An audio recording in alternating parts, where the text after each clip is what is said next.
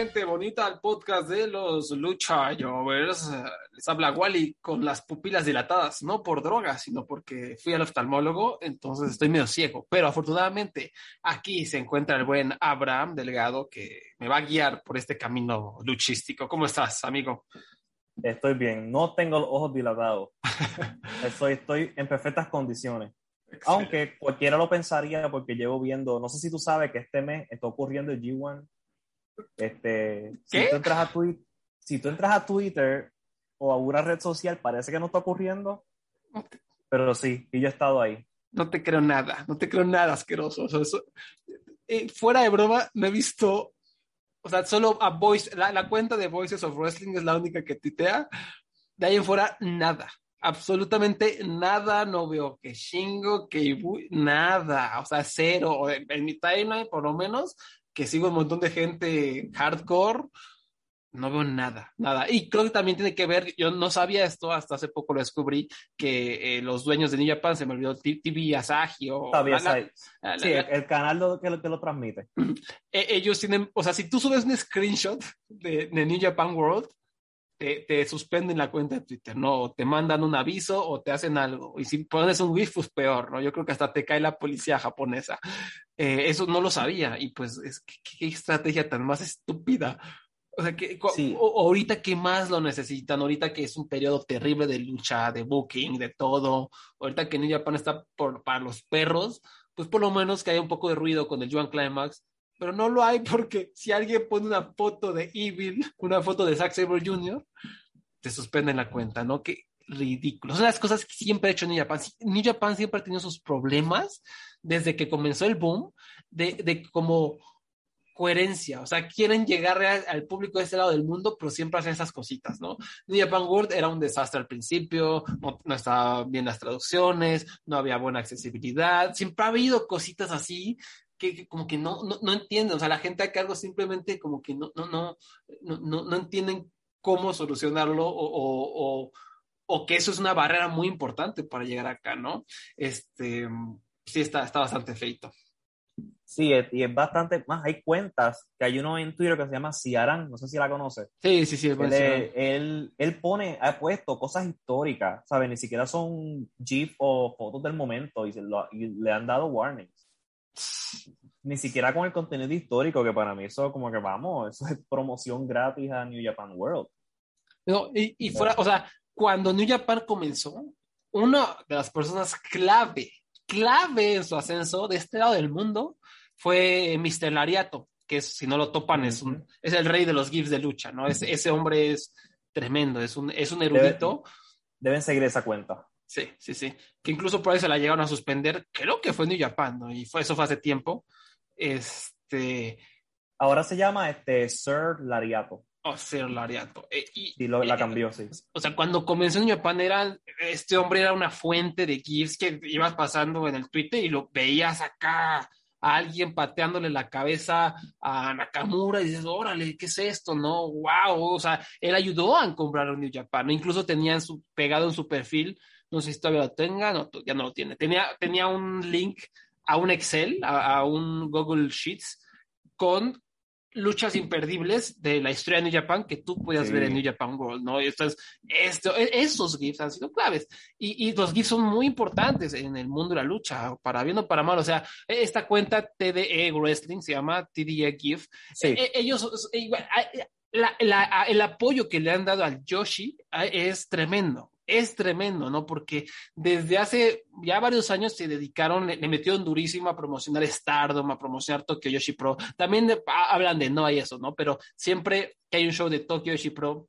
que rato vamos a hablar de Tokyo Yoshi Pro, de Stardom, hasta de Ace Ribbon, se pone a tuitear y usan los hashtags y es súper atractivo, ¿no? Porque igual, o sea, tú pasas en tu tele y de repente ves a esta, a esta morrita con acá un vestido bien espectacular, aventándose la tercera cuerda, ¿no? La chica que se viste como pirata, no sé, órale, esto está interesante, ¿qué es? ¿No? E incluso el otro día, lo vamos a hablar, eh, que, que, fue Wrestle Princess, pasaron un, un, un, GIF de la entrada de Saki Sama, maravillosa oh, entrada.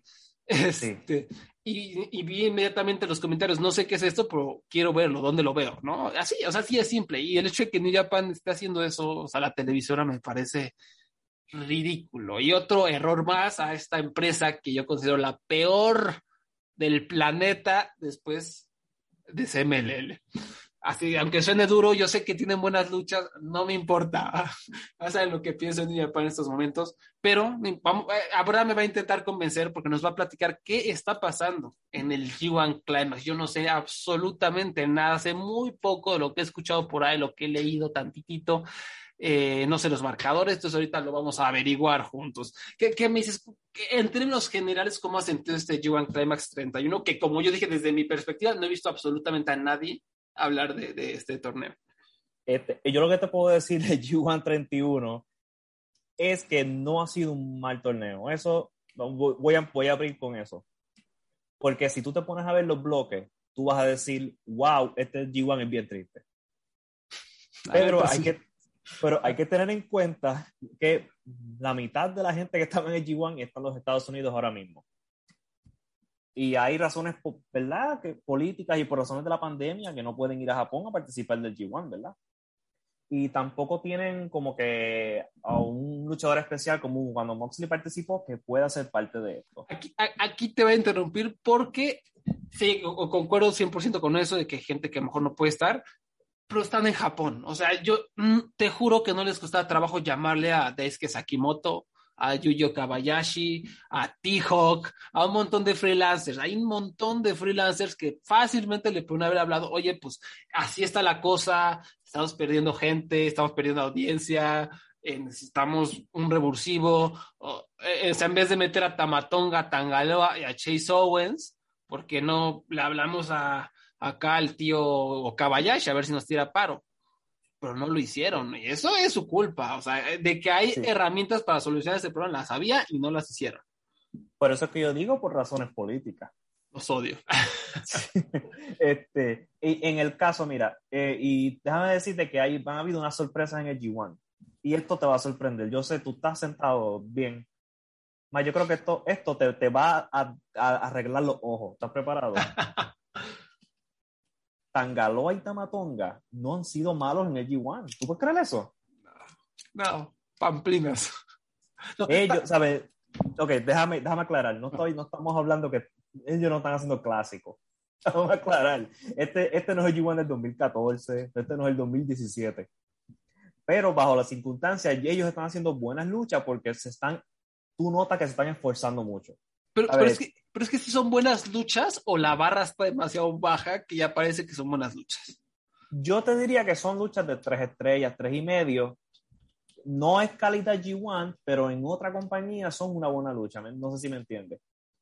Entonces también tienes el caso de Chase Owens, que hasta ah, se ha puesto en mejor forma y está este, esforzándose también.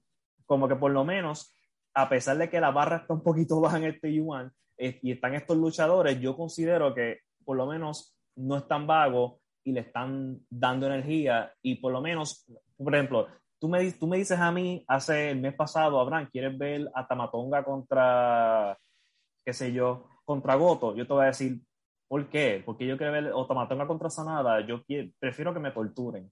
Y mientras veo este G1, yo he dicho, eh, no está mal. No ha sido una tortura ver a estos, a estos luchadores que normalmente yo ignoro obviamente yo voy a seguir ignorándolo cuando se acabe G1. Este, vamos, claro, yo tampoco. no, te culpo, no te culpo. No, soy fan de Guerrillas of Destiny. Yo quisiera que el año que viene no estén. Este, pero por lo menos te puedo decir que se están esforzando. Takahashi es otro que se está esforzando. Yujiro Takahashi, dame que aclara que Yujiro este, sigue siendo horrible. Yo brinco la lucha de Yujiro Takahashi. Y Yoshihachi le está dando. Yoshihachi me está encantando. Más, Yoshihachi ha tenido una de las mejores, mejores del TG1. Justo te iba a preguntar del, porque el año pasado fue como de, las, de los mejores, ¿no? Fue de las gratas sorpresas. Eh, y me, me, alegra saber que el tío Yoshihashi, siempre tan perdedor, le está yendo bien, ¿no? Aunque ya está este eliminado, pero, pero no importa. ver, Y ha tenido unos luchones contra Goto. Pues, si una de las recomendaciones que yo diría es Yoshihashi contra Goto esa lucha yo me quedé, wow, yo, yo la vi con mi hermana y mi hermana me preguntó, ¿Goto le debe dinero a Yoshihachi? Porque ellos se están dando tan duro. Este, eh, por lo menos, sabe que en los luchadores en el undercard están esforzándose para que no sea una tortura este torneo. Este, y Torullano pues sigue siendo Torullano. Eh, eh, eso no ha cambiado. Si, depende de lo que tú pienses. Ya yo estoy cansado de Torullano. Depende de tú si... Sí, sí, Pero en comparación con pasados es un torneo flojito, ¿no? Obviamente, supongo. Sí, sí. Este, y vamos, la, y este G1 no es un G1 clásico. Yo no creo, mira, ahora mismo yo no creo que de estas luchas ninguna va a llegar, por ejemplo, a los top 10 o top 20 de las mejores del año. Contrario a años anteriores. Sí, sí, y es porque, vamos, estamos bregando de nuevo con Tangaloa, Tamatonga, Chase Owens, este, un Naito que se eliminó y solamente tuvo una lucha. ¿Qué, qué, pasó con Naito? ¿no? Que tuvo la primera lucha, se lesionó y vámonos, ¿no? Se fue. Entonces lo que hicieron fue que este, en la lucha que se supone que Naito tuviera esa noche, al luchador le dieron el punto, pero le dieron otra lucha. Por ejemplo, la noche que Chingo se supone que luchara con Naito, luchó contra Nagata. Mm. Y en una yo recomiendo que busquen esa lucha. Chingo contra Nagata, porque esos dos se olvidaron que era la segunda lucha del show y se fue el mm. Terminaron con el pecho rojo. Otra lucha interesante, por ejemplo, fue Ichii contra Hiromu Takahashi. Mucho mejor que la que tuvieron el año pasado. Mm. Eh, o sea que por lo menos han buscado reemplazos. Kenta contra Hiromu también ellos han buscado la manera de darle punto, pero que también tengan un tipo de lucha que se esfuercen y que el fanático no se sienta, ¿verdad? Como que ah, les, regalaron, los puntos y ya. Y eh, te tengo que preguntar, por supuesto, ¿qué me dices del buen, e, el luchador favorito de todos, Evil? ¿Qué está pasando con Mr. Evil? ¿Está haciendo de las suyas o ya es este, un, un luchador revolucionado? ¿Ya es el Will Osprey del bloque B? Este, Evil es el mejor luchador de este año. Este, y me ha impresionado mucho su dedicación y su esfuerzo. Realmente no. Este, si tú odiabas a Evil el año pasado, déjame informarte que está peor que nunca. Dios mío. Todas sus luchas son básicamente handicap matches, donde hacen todas las trampas históricas de la lucha libre en 15 minutos. Y eso es lo que molesta. A ver, a ver en una misma lucha van a quitarlo el esquinero. Dictogo saca el, árbitro. Dictogo le tumba al árbitro. Ahor, Dictogo ahorca al oponente. Este, usan una silla. Rompen, tratan de romper una mesa. De todo lo que tú te imaginas lo hacen en todas las luchas en 15 minutos. Y tú piensas, ¿no crees que esto es un poquito excesivo? Sí, es, un, es demasiado, no es ni un poquito, es demasiado excesivo. Y a mí como que me vuela la cabeza este, y yo no sé si soy yo, pero la gente ya no ni siquiera está reaccionando cuando Evil gana. El público en Japón ya no, ni siquiera se molesta en aplaudir. Antes por lo menos aplaudían. Y yo no sé si es que ya la gente ya está cambiando, no sé, que, no sé si soy yo, no sé, porque tampoco pueden gritar, no pueden abuchar. Pero ha sido el desempeño Evil, de verdad, yo le doy para adelante. Las únicas luchas completas que yo he visto de Evil han sido las que yo he tenido que reseñar para la página de Voices of Wrestling. Este, y lo que hago en los reviews y los buscas es que yo me enojo demasiado con Evil y hablo mierdas de pestes de Evil. yo creo que todas mis reviews de luchas de Evil tienen la, la frase fuck Evil and Dick Togo.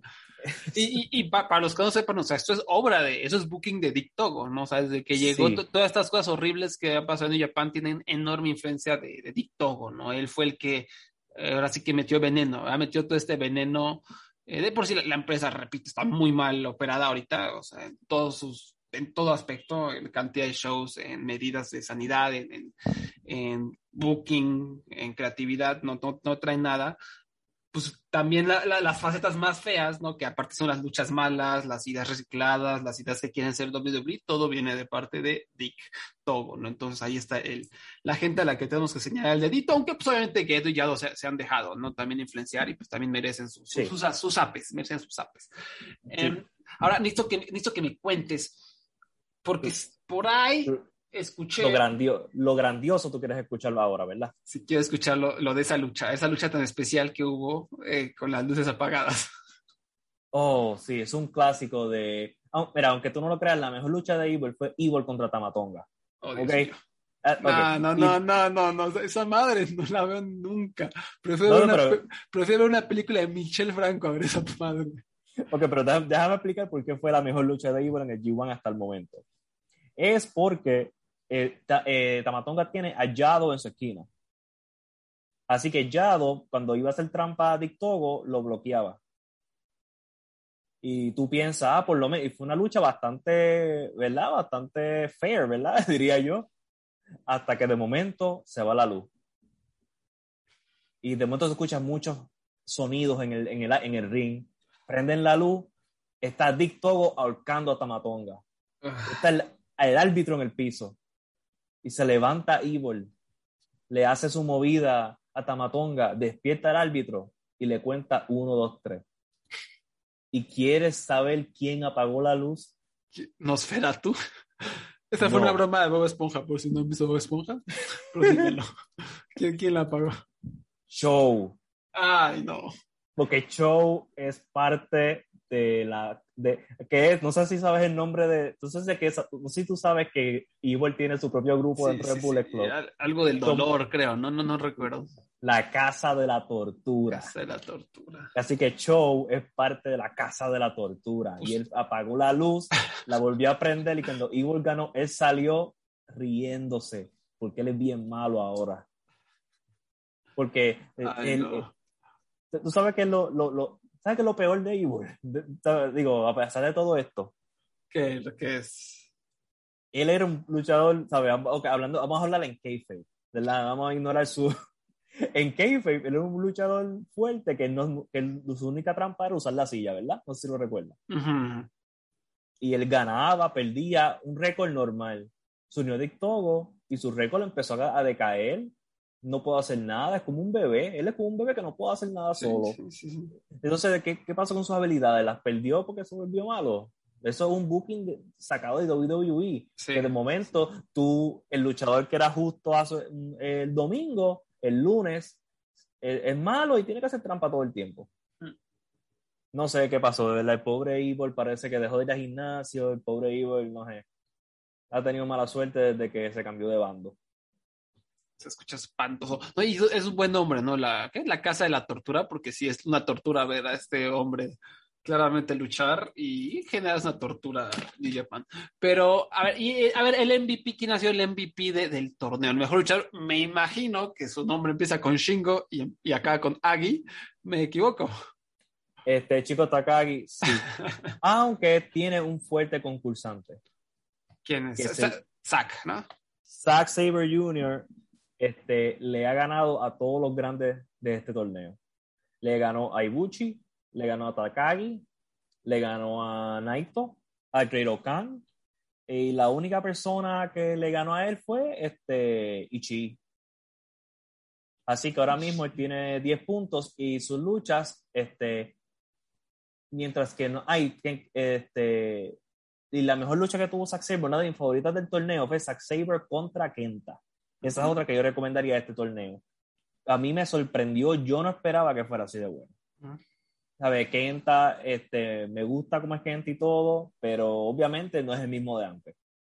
Y este personaje que tiene ahora tiene tremenda química con Zack Saber. Así que cualquier lucha que tengan esos dos, yo la recomiendo. Eh, y, me, y, me, y, me, ha gustado mucho que va este, esta química de Zack Saber de que es este hombre imparable esta máquina de, de, rendición imparable que ya al final de este torneo está como que perdiendo gasolina. Y por eso que está empezando, está empezando a perder. A ver, pues vamos a ver entonces los ratings, ¿no? Cómo están ahorita. Digo, a veces esto es un poco, no sé si es la mejor idea porque para cuando muchos escuchen este podcast a lo mejor ya pasó otra fecha o ya están en las finales, ¿no? Pero Sí, sí. vamos a, a intentar analizar en el bloque A. Tetsuya Naito tiene cero, obviamente se, se lesionó. Sí. Tangaloa 4, Yujiro 4, Toruyano 8, Tomohiro Osh- Ishii 8, Great Okan tiene 8, Shingo Takagi tiene 10, Kenta tiene 10, Zack Sabre Jr. tiene 10 y Kota Ibushi tiene 12. ¿no? Entonces, por lo que entiendo, todavía están en contención eh, estos cuatro luchadores, Ibushi, Zack. Jr., Kenta y Takagi nada más, porque el Great Okan aquí solo le falta una lucha y pues ya no, Y- no alcanzaría. Y, y- y Ishii todavía, ¿eh? ¿no? Te tendría que derrotar a Takahashi. No, ya, ya se las peló Ishii. Este, No, sí, sí, no, ya está fuera. Entonces, Este, desde aquí, como, a ver, yo te voy a preguntar, ¿cómo ves tú? O sea, yo soy muy fan de Zack Sabre Jr. Sabemos que eh, en esta época en donde no se puede medir bien este, el boletaje por lo del COVID, donde no puedes medir bien quién está como tan encumbrado porque la gente solo puede aplaudir, en un mundo en donde hacen dos Wrestle Kingdoms, tres este año. ¿Tres? Sí, este, el 4, el 5 y el 8 de enero. Ni de pedo voy a ver ni un segundo de esas luchas, una vez se los advierto. A menos de que alguien me pague. Este, Zack Sabre Jr. podría ganar el G1 Climax, o sea, podría por lo menos llegar a la final. ¿Tú cómo lo ves? Mira, mira, esto es esto como yo lo analizo. Eh, ahora mismo, antes, en el mundo anterior a, a un, cuando había un Wrestle Kingdom, tú simplemente tú buscabas quién puede ser, quién va a estar en la lucha estelar de Wrestle Kingdom, ¿verdad? Y tú te dejabas llevar y ahí tú decidías, bueno, puede ser Naito, puede ser Kenny Omega, puede ser Kota Ibushi, puede ser Okada, Tanahashi, tú lo sacas de esa manera. Ahora, en un mundo con tres Wrestle Kingdom, yo pienso que ellos van a, van a irse por una ruta sorpresiva. Y sorpresiva es que yo creo que Zack Sabre por lo menos va a llegar a la final. Especialmente considerando este, quiénes son los próximos oponentes de Zack Sabre. Que son Tangaloa y, y Toruyano. Ah, y- es que esos son los clásicos que, Los, que ganan. los- sí, los- los spoilers, sí. Sí, sí, ya, ya nos ya sabemos, ¿no? Es el clásico spoiler. Y Loa es el último, es el último oponente de Zack. Y pues, pues, Zack es campeón en parejas, ¿no? O, o ya no es campeón en parejas. Este sí, campeón en pareja con Taichi. Ya- y hoy me- Tai- Ya hoy me la Taichi cantaste, perdió. ya me la cantaste todita, porque Tanga Loa, Sí, lo, lo acabo de caer, sí, tienes razón. Ta- Ah. Loa va a derrotar a Zack Dale. Jr. Sí, Para- hoy, hoy, Ta- hoy Tamatonga le ganó a Taichi, ¿verdad? Ah, yo, yo mismo, no. yo mismo, yo mismo había escrito eso y sabes que yo acabo de salir, sí. Sí, entonces, Ah, Entonces, después de este, esta corrida épica, Zack Sabre Jr. va a terminar siendo, va a terminar defendiendo los campeonatos en pareja contra Tamatonga y Tangalo. Es lo que Sí, a mí me es- huele. eso, eso, esto es lo bien triste de Zack Sabre porque está teniendo este súper respeto del booking, él está teniendo esta súper corrida en el G1 que posiblemente vaya a terminar él en exactamente el mismo espacio donde empezó. Eh, Con al lado de Taichi, este, teniendo luchas donde la gente dice porque esto dura 30 minutos. Este, eh, una- otra opción puede ser Chingo Takagi. Ujú. Yo no creo, Sí. yo no creo, yo no creo que Kenta y Ibu- e Ibuchi vayan a vayan a llegar a la final. Ahora bien, y Kenta llega. Sí, o sea, Este, y- pero mi teoría es Chingo o Zack Sabre. sí, yo creo Sh- Shingo tiene, repito, 10 puntos, le hacen falta dos luchas. Eh, va contra Great Okan y va contra Yujiro Takahashi. Fácilmente podría llegar Sí. él a, a 14 puntos. A Ibushi, y, y, ojo, Ibushi le ganó a, Takagi. Entonces, si empatan, pues pasaría a Ibushi. Pero Si Ibushi va empatan, contra Kenta. Ibushi va contra Kenta. Entonces no me sorprendería que Kenta y gane, Kenta llegue a 12, pero Shingo lo supere y llega a 14, ¿no? Eh, Eso me, me- me- me hace sentido. Me hace más sentido que lo de Zack Sabre Jr. simplemente porque, eh, no sé, Gedo nos odia a todos. po- po- po- podemos hablar un momento de Great Okan.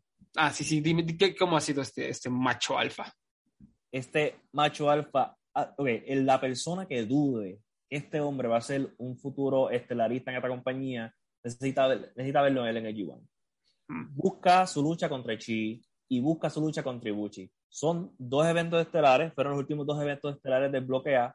Son luchas donde el, el Okan se ajustó al estilo de ellos dos. ¿Sabes? No es. No es este, un luchador que obliga al otro luchador a, a- luchar a su estilo, sino que él se moldea.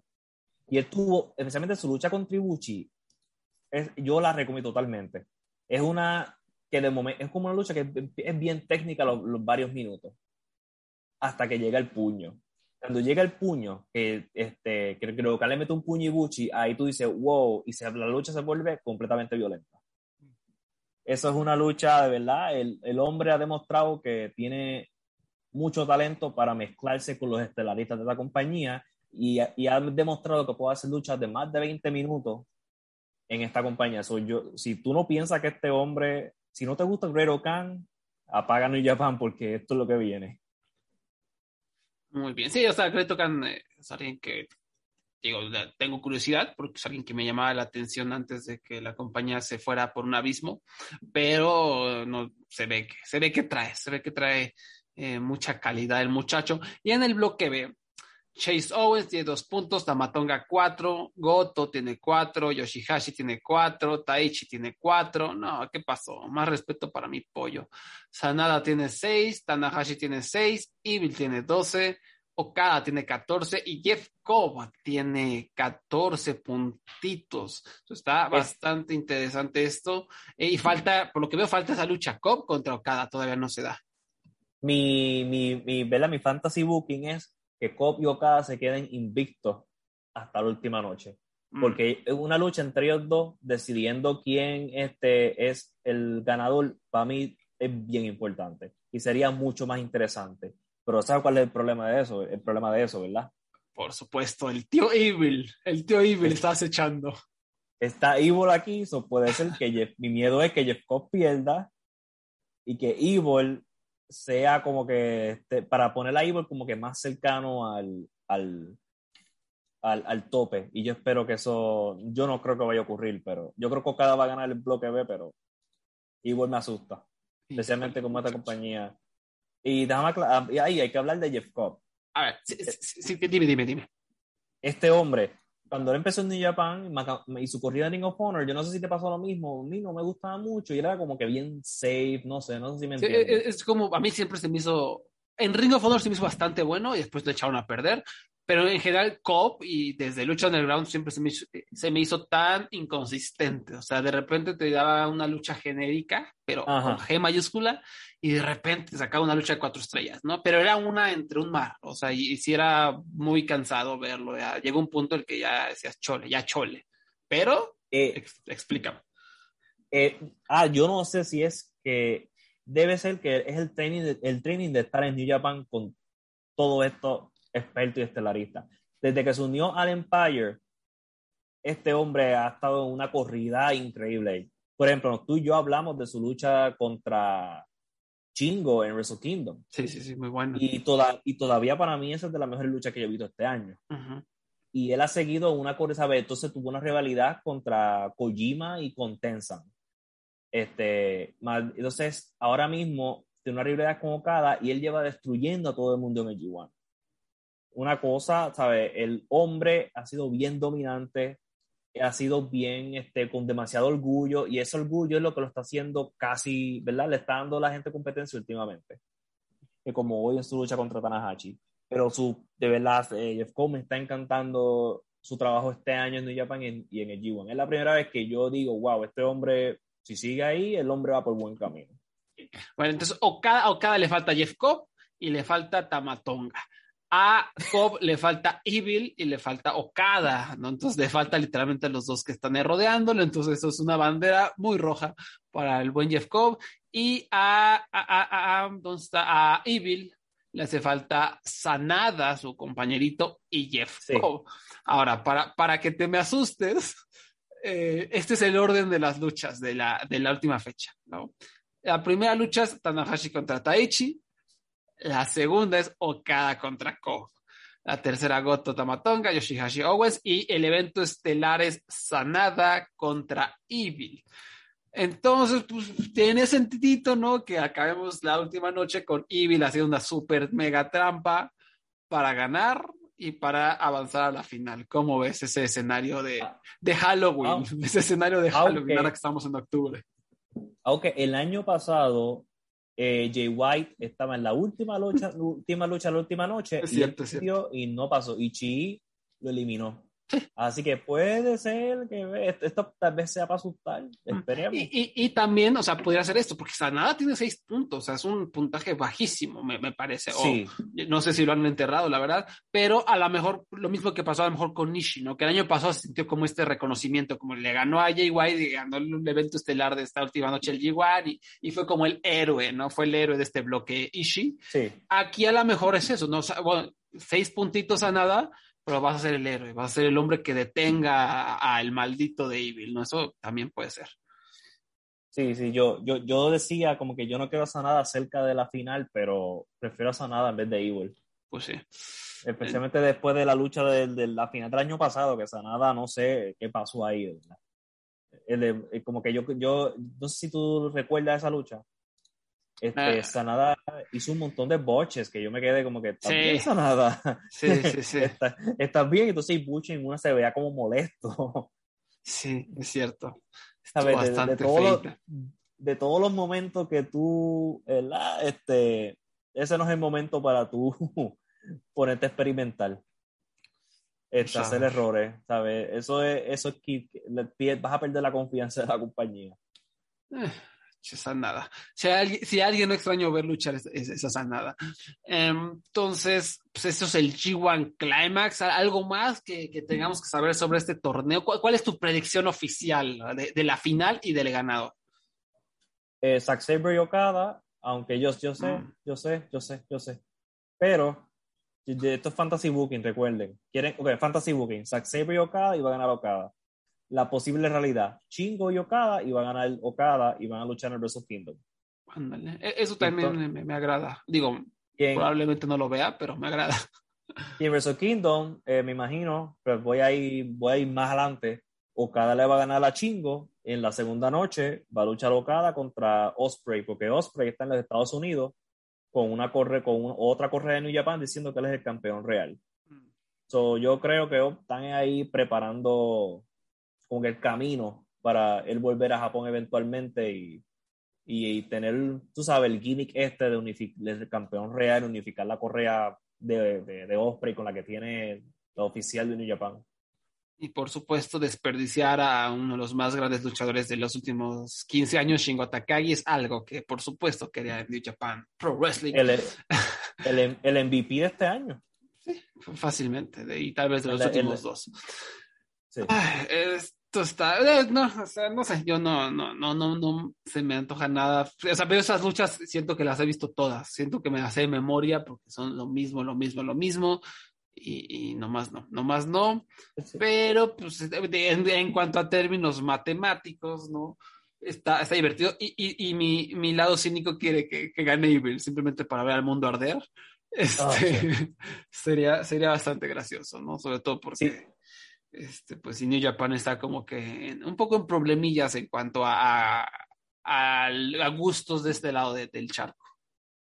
No, y lo, lo interesante es, no sé si te enteraste del, de, la, de lo de Kevin Kelly y el comentario, No, no, ¿qué, qué dijo? que él dijo un comentario que causó un poquito de conmoción en las redes, que cuando la, hace, do- le, hace dos shows atrás, él dijo que Evil ganó y él dijo, ah, si Evil llega y gana G1, las personas van a empezar a cancelar el New Japan World. Mm, Y obviamente lo dijo como un comentario, entonces se formó esta cosa en Twitter porque la gente no sabe captar cuando un comentarista está hablando de un personaje. Este, pero sí es interesante que está Kevin Kelly con esa actitud también, como que en personaje, pero al mismo tiempo como que, "Eh, yo sé qué tú estás diciendo, Kevin Kelly. Yo, estás hablando en código, te entendemos el código. No te gusta Eso. tampoco, no te gusta tampoco Evil. Puede ser, puede ser, o puede ser un truco, puede ser una treta. No, Ah, no lo sabemos. Preparado por la compañía. Entonces el G1 eh, va a seguir el eh, miércoles 3 de octubre, jueves 14 de octubre, lunes 18 de octubre, miércoles 20 de octubre y la gran final será el 21 de octubre en el Nippon Budokan, silencioso, silencioso, con público que aplaude. Um, eso es un poquito de, de New Japan. Ojalá. Yo, yo, el próximo año yo creo que va a estar buenísimo. O sea, ahorita estoy bien amargado, bien negativo, pero el próximo año yo quiero esperar que, o sea, independientemente del booking, que seguramente va a ser un desastre, la calidad supongo que va a regresar, siempre y cuando ya pueda el público aplaudir y gritar y hacer todo bien. Eso yo, yo esperaría. Yo, sí, sí yo, yo pienso que en New Japan este año yo te puedo decir que sus eventos estelares han tenido la calidad este año. Eh, en eso, porque vamos, yo, para mí una de las mejores luchas fue en mayo, que fue Chingo contra Osprey. ¿sabes? Eso es una lucha clásica World Title Match de New Japan, ¿sabes? Pero este, el público sí mata parte de estos shows. Y yo considero que cuando el público vuelva y los luchadores de Estados Unidos al fin puedan mezclarse con los de Japón, más puedan traerle gente de México, ¿sabes? Por ejemplo, Dragon Lee no ha venido este año. Este, cuando vayan a mezclando los luchadores, pues yo creo que sí, esta compañía va a salir de este marasmo al menos que pues quieran seguir apostando con Evil. No, yo tengo mis dudas, ¿no? Porque el booking está ahí. O sea, pudieron haber hecho muchas cosas divertidas y decidieron hacer, repetir luchas y repetir rivalidades y, y no, me parece que el booking es atroz, es atroz y es una compañía seca, seca, seca totalmente. Entonces, yo sí tengo mis dudas, pero en el G1 como que eso no importa, momentáneamente no importa uh -huh. porque es gente que sale a partirse el hocico a tener grandes luchas y el próximo año yo, yo, yo apostaría que Brian Danielson va a estar en el G1 Climax. Yo creo que sí. el hombre va a decir, no, yo quiero estar ahí y va a ser hasta lo imposible por, por, por hacer el viaje. Entonces, pues ya con eso pues te convences de que va, valdría la pena ver, ver, un torneo así, que repito, yeah, es gente que se contagia de la energía del público, que va a luchar todos los días y a partirse el hocico y a, y a dar grandes clásicos, ¿no? Entonces, eh, esperemos que así sea, esperemos que, que, no nos decepcionen, como no decepcionó la lucha libre triple A, Héroes Inmortales, so, número eh. 14. ¿No? Tremendo evento que fue, se llevó a cabo este 9 de octubre, el sábado 9 de octubre. Interesante, todo el show que hicieron no lo transmitieron, simplemente transmitieron las últimas cuatro luchas, las demás van a irlas pasando en televisión, supongo que las van a subir a YouTube eventualmente, pero no importa porque para mí fue perfecto, porque con un show tan caótico donde pasaron tantas cosas, eh, haber, haberle puesto una hora más a lo mejor hubiera sido cansado, ¿no? Y aquí sí. no creo que duró, duró lo que tenía que durar, ¿no? Es perfecto. Eh, más, yo te, más, este, hay que darle este, crédito a alguien y es a, este, a Copsfan, Luchablog en Twitter, este, que él transmitió este evento a través de Twitch, de su Twitch personal. Uh -huh. Porque, como saben, nosotros fuera de, los que están fuera de México, como yo, no tenemos acceso a AAA legalmente. Este, y este hombre pues, lo puso en Twitch y yo lo vi ahí, así que hasta vi los anuncios de Space. Yo sí. vi, este, ¿cómo se llama la película de Brad Pitt esta? Eh, ya se me olvidó, Corazón de Hierro, algo así, ¿no? Corazón de Hierro, sí. Este, Wally y yo somos fanáticos del, del, comercial de, de esa película en Space, porque dura como cinco minutos. Es la escena, eh, yo creo que hay como tres escenas completas. Yo me pregunto por qué simplemente no me ponen la película completa, pero está bien. Este, me, me gustaron los anuncios. Una y otra vez, una y otra vez. Y creo que, o sea, eh, como que no, no estoy 100% seguro, pero Cubs como que ha dado a entender que la misma AAA, lo, o sea, no tiene ningún problema con, con, que él esté streameando el show, ¿no? Porque saben que gracias a él mucha gente está viendo la AAA y eso es lo que quieren. Legalmente no sí. pueden hacerlo por la demanda, pero pues el, el trabajo que le está haciendo Cubs, pues si yo fuera ellos, hasta les pasaría un dinerito, ¿no? Por abajo de la mesa o algo, ¿no? Sí. Este, porque pues, y lo chambota. Imagínate que se hace un buen trabajo que hasta me puso un pre-show. Un pre-show. me, me, puso la, la copa perro aguayo. Yo no sé cuándo ocurrió eso. Pero me encantó. Más, yo pensé que era parte del show primero. Y yo me pregunté por qué Vikingo está luchando dos veces. yo, entonces veo que Vikingo gana la copa perro aguayo. Y yo me pregunto, ¿pero qué es esto? De momento se acaba y veo el anuncio de Brad Pitt y yo, ¿qué es esto? ¿Qué está pasando? ¿Por qué se tarda tanto en empezar? Y ahí empezó el show y yo, oh, es que Cobb me quiso dar un pre-show. Esas cosas valen. un, un, catador de lujo, un catador de lujo el tío.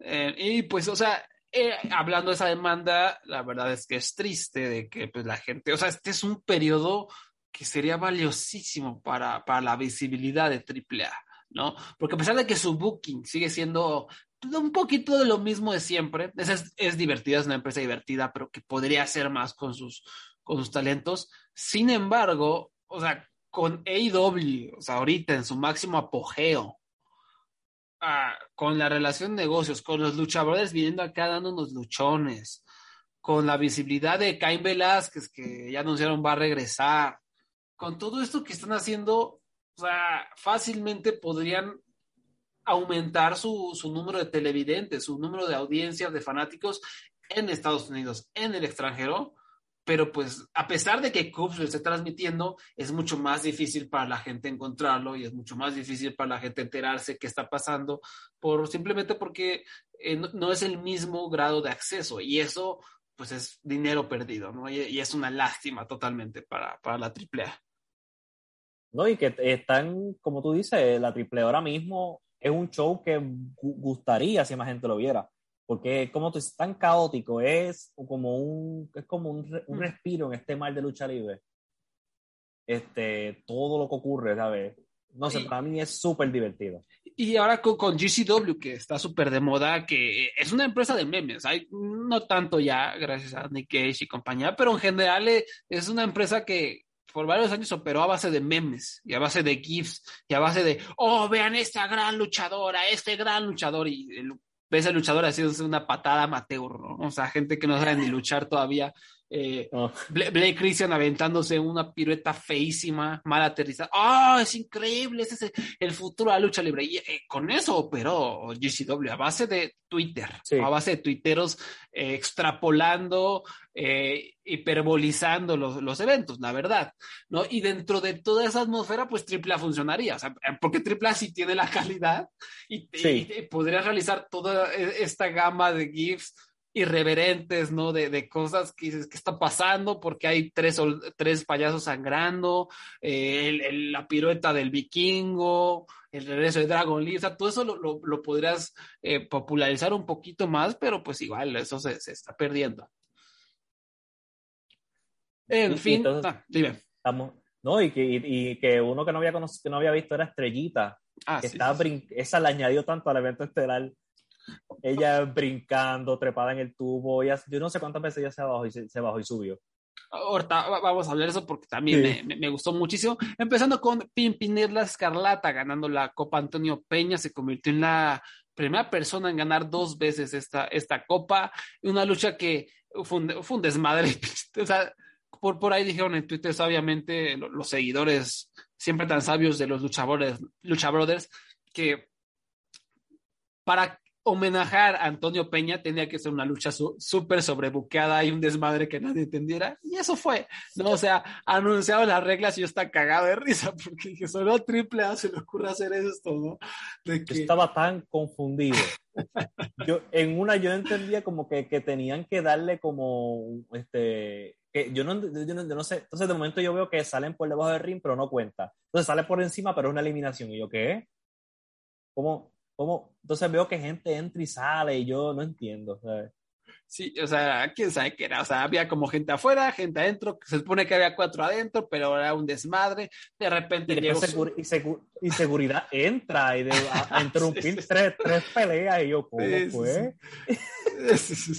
y de repente llegó la Parca Negra y Superfly. Y llegó eh, Octagon Junior. Y llegó este, Místesis Junior, un desmadre total, pero ¿qué pasó? Que estuvo entretenido porque siempre había algo sucediendo, ¿no?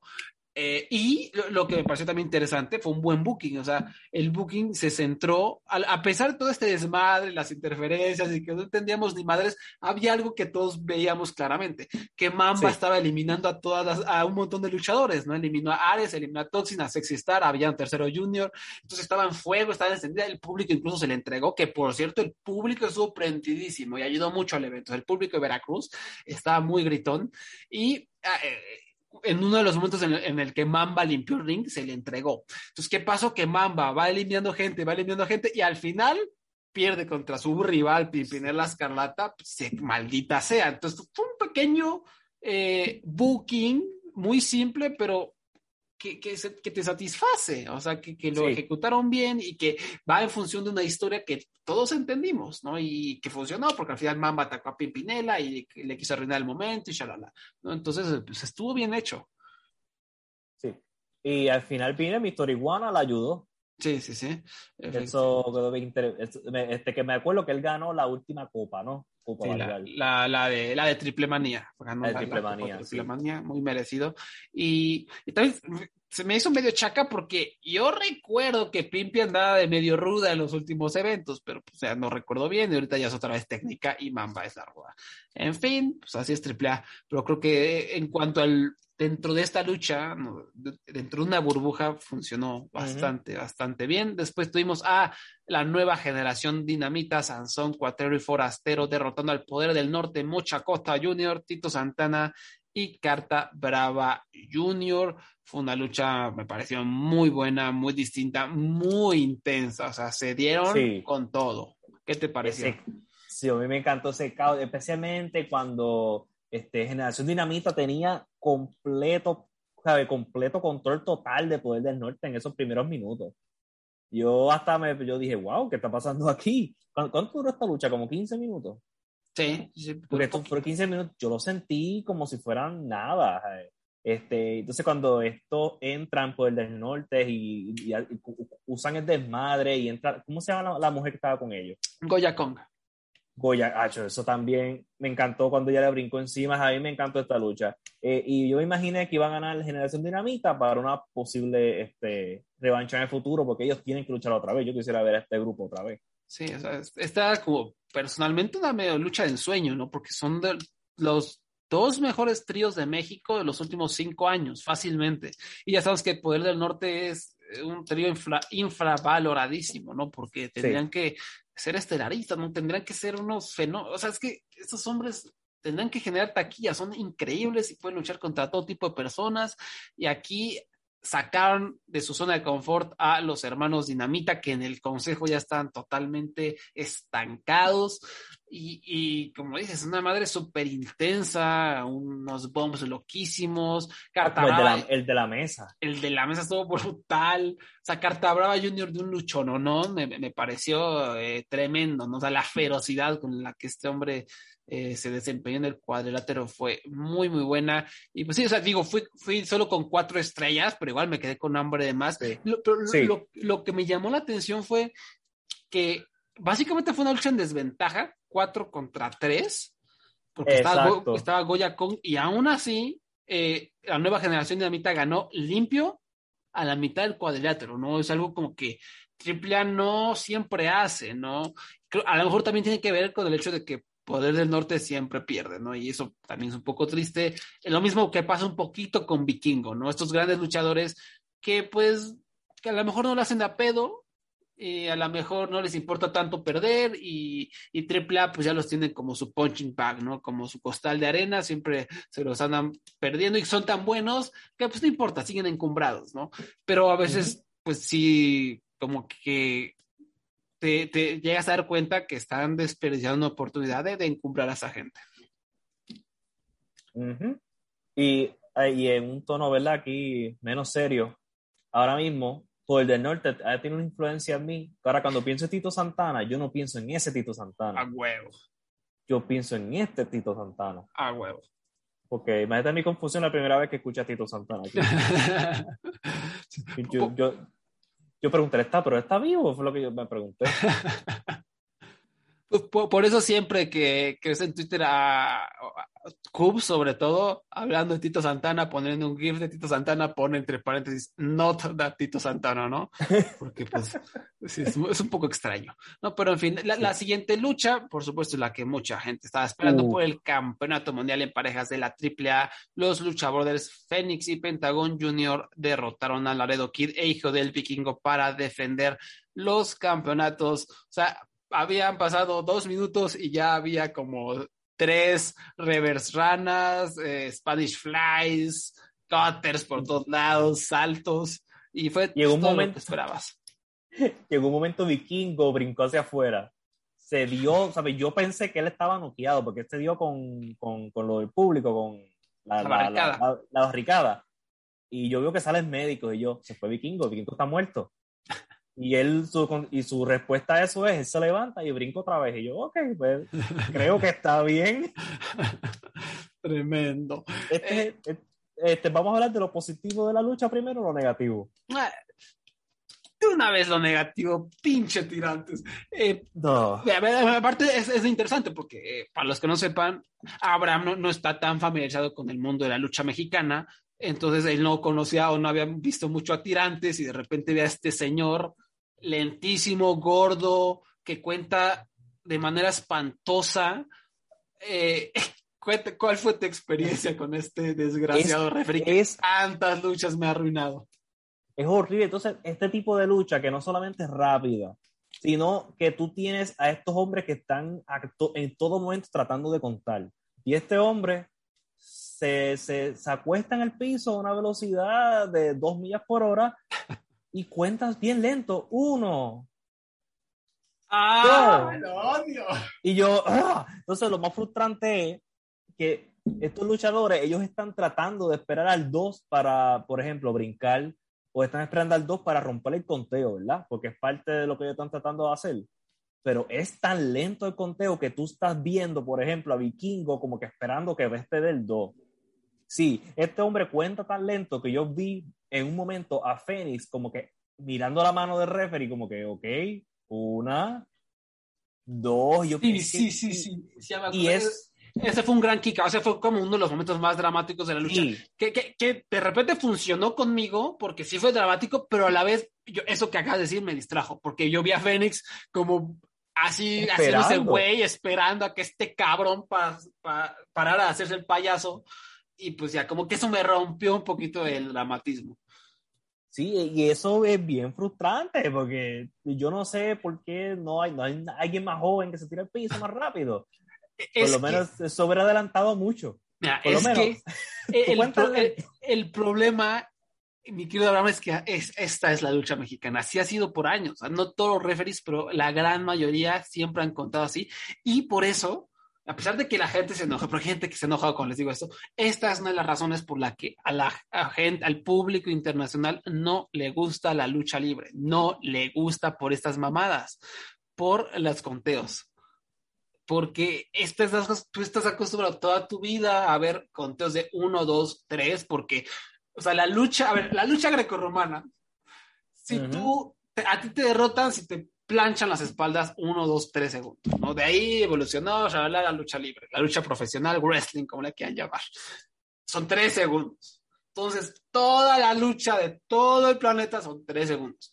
Entonces, de repente, le cambias al Consejo Mundial de Lucha Libre, no sabes ni qué pedo, es la primera vez que ves lucha mexicana y te encuentras con estas mamadas de un referee que cuenta uno, dos, ¡Oh, se levantó! tres. No, y te, te fue bien, te fue bien, Abraham, porque normalmente eh, el tirante, sobre todo, que es un referee rudo, cuando le va a contar a una pareja que es técnica, en este caso no había gran distinción, entonces pues no hubo tanto problema. Pues normalmente, si le va a contar un técnico, no es un conteo de 10, no es un 1, 2, no, es, es un. De la palmada 2 a la palmada 3, no te, no te miento, se tarda 5 segundos, porque la está haciendo de emoción porque es un referee rudo y no quiere que gane el técnico.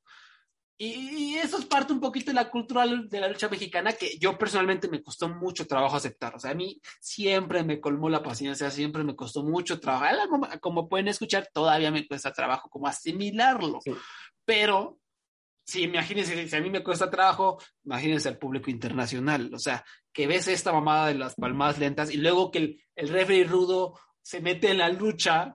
Repito, es, Ah, sí. es una cosa muy cultural mexicana, pero en cualquier otra parte del mundo te saca del pez. Es que es esta jalada, ¿por qué me estás haciendo esto? O sea, porque es muy molesto, o sea, es molesto. O sea, te- como que te tienes que acostumbrar, ¿no? Y el problema que aquí resalta mucho más lo que hace el Tirantes, pues porque los luchadores están luchando como Flash, ¿no? Se están haciendo unas Sí. manchincuetas al ritmo de la luz y llega este carnal con su ritmo espantoso a arruinar, a arruinar la lucha, ¿no? Me viene a la mente una de las luchas más sobrevaloradas de todos los tiempos, Zack Sabre Jr. contra el Negro Navarro en Lucha Memes, que tú veas a Zack Sabre Jr. echándose unos unos, este, unas, un llaveo impresionante, impresionante, rapidísimo, y cada vez que cubría al negro Navarro, el referee, uno, dos, y, el mismo negro Navarro, que a lo mejor ya no, es tan rápido, pero igual de repente se, se echaba unas, unos llaveos bien chidos, pero ¿qué pasaba? Que a pesar de que los luchadores llevaban un gran ritmo, el pinche referee, uno, dos, esa lucha es de esas que no tienen alma, pero que toda la gente, ah, es que esto sí es lucha de verdad, porque fue puro llaveo, qué obra maestra. No es una obra maestra porque no tenía alma, porque no tenía ritmo, porque el referee eh, no, no podía seguirle el ritmo a lo que estaban haciendo los luchadores, ¿no? Y, y esas, esas madres que, que me da risa, ¿no? Porque, ah, una obra maestra, porque es puro llaveo, ¿no? En general la gente que, que ve luchas de puro llaveo se, se súper exalta, ¿no? Cuando Sí. se- se- si la ves detenidamente, te das cuenta que, pues, eh, o sea, sobre todo aquí se, se, se hizo súper notorio que la gente mexicana eh, nunca ha visto a Zack Sabre Jr. en su vida, ¿no? Porque si, si, si ya has visto la lucha de Zack Sabre Jr., pues te hubieras sacado de onda diciendo qué está pasando, por qué es tan lento el Exacto. referee, porque, o sea, eh, parte del drama de Zack Sabre Jr. es que de repente, de la nada, te envuelve en un paquete y ya no te dejas escapar y pierdes, o sea, es de un momento al otro. Pero si te envuelve en un paquete o lo, un European Clutch o lo que sea, y el referee se tarda 10 segundos en llegar a la primera palmada, pues entonces se perdió la sorpresa y se perdió la, el kayfabe, se perdió la credibilidad de que efectivamente Zack Sabre Jr. sorprendió a su oponente con esta cobertura fugaz, ¿no? ¿Por qué? Porque el referee tardó 20 segundos.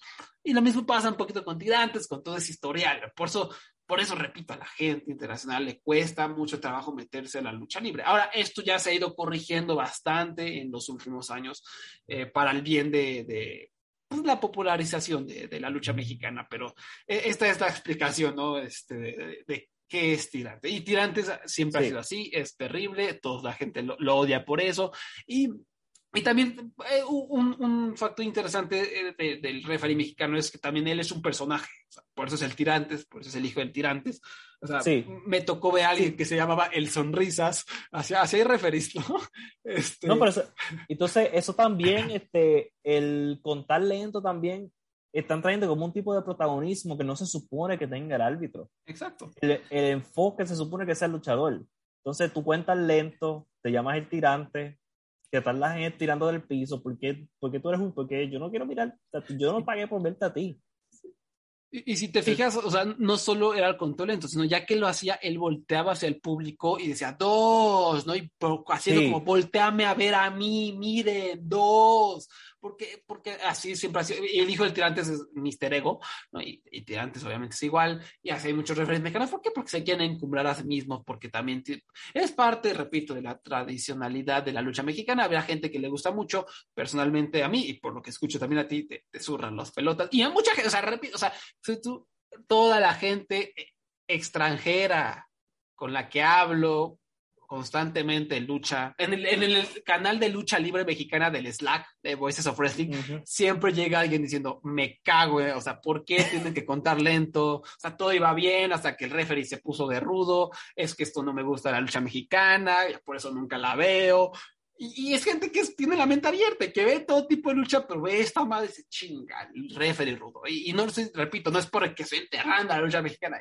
Eh, esta es la percepción, es lo que yo he visto, lo que he estudiado, hablando con gente extranjera, ¿no? Ve esto y dice que se está mamada. O sea, y además, lo que decía hace rato, le quita credibilidad a la lucha. O sea, esto, aunque te guste, tienes que aceptar que le quita credibilidad. A lo mejor le da drama, a lo mejor sí. funciona con el público, pero le quita keife, pues le quita credibilidad porque quién chino se va a creer que este güey se va a tardar 10 segundos en, en, en levantarse, ¿no? Eh, pero pues así, así las cosas. Pero fuera de eso, lucha excelente. Pero fuera de eso, la lucha fue cuatro estrellas y media con sí. lucha del año. Sí, sí exacto. Es, es, una cosa increíble. Si tú no has visto esto, este, hay maneras de verlo. Este, pues, hablen con, pueden pasar por el por lucha por lucha blog en Twitter o me preguntan a mí o a Wally y te podemos dirigir. Sí, un, un, luchón, o sea, nada más es, es, de un paréntesis para explicarle a Abraham y para, para analizar la, el legado del referee lento en la lucha mexicana. Eh, y, y, la verdad, sí me asusta que estén tirantes en la empresa porque nos va a arruinar muchas luchas, pero bueno, ya está otra cosa. La lucha fue muy buena y después de todo lo que sucedió, salió Dragon Lee, salió Dralístico, los hermanos Lee, y para desafiar a los Lucha Brothers, ¿no? Y Pentagon se echó un. Oh. Eh, eh, primero, Fénix, primero Fénix se burló de Dralístico de sus 100 nombres, luego Pentagon se volvió a burlar de sus 100 nombres y luego les dijo que siempre andamos cobijando al desecho de otra compañía, ¿no? no Esa es la línea de la noche. Tremendo. Y lo dijo con un, como con un odio, como con un de manera tan insultante que, quería darle un beso a Pentagón, fue, fue tremendo.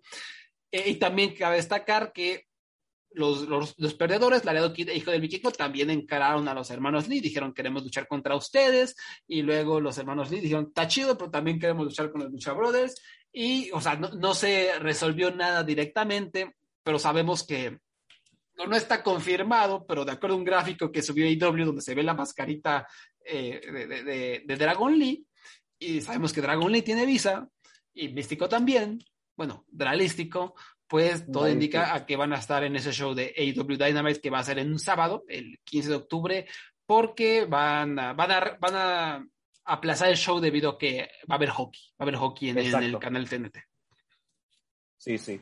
Este, y vamos a ver y esperemos que les den el tiempo suficiente para impresionar a las personas correctas va a ser una lucha muy importante para, para Dralístico, que, que la verdad me hubiera gustado que se, se, pusiera otro nombre, o sea, yo sé, yo sé que es importante tener como ese caché, ¿no? Que la gente sepa o, o el que no sepa que te relacione con el místico, que piense que uh -huh. tú eres el místico.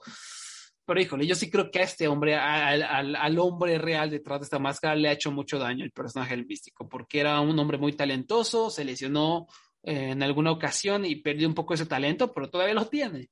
Y, y mm. pero el público nunca ha respondido ante él porque creen que es el, o creen que usurpó el nombre del místico. Y, y eso es una lástima. Entonces creo que todo eso lo, le ha lastimado un poco la carrera. Ojalá este sea un, un nuevo un nuevo amanecer para, para el buen dralístico. Entonces, pues a esperar esa lucha el 15 de octubre. Repito, no está confirmada, pero pues todo indica, de acuerdo a ese gráfico que subieron, de que van a ser los, los hermanos y ¿no? Y hacer una tristeza que, que, sea Alberto el patrón y, y no oh, sé. No. Y el no, no, no, Ciber no de. No digas esos nombres en voz alta, por favor porque dice ahí que son los amigos de Andrade, ¿no? Tú sabes que el patrón se lleva con Andrade, desgraciadamente. Eh, Yo no entiendo, de verdad. Tremendo, tremendo. Después en la jaula de acero, eh, antes de, de, esta lucha, los rudazos de la empresa El Diamante Azul, Samadonis y Puma King atacaron bestialmente a, a Monster Clown.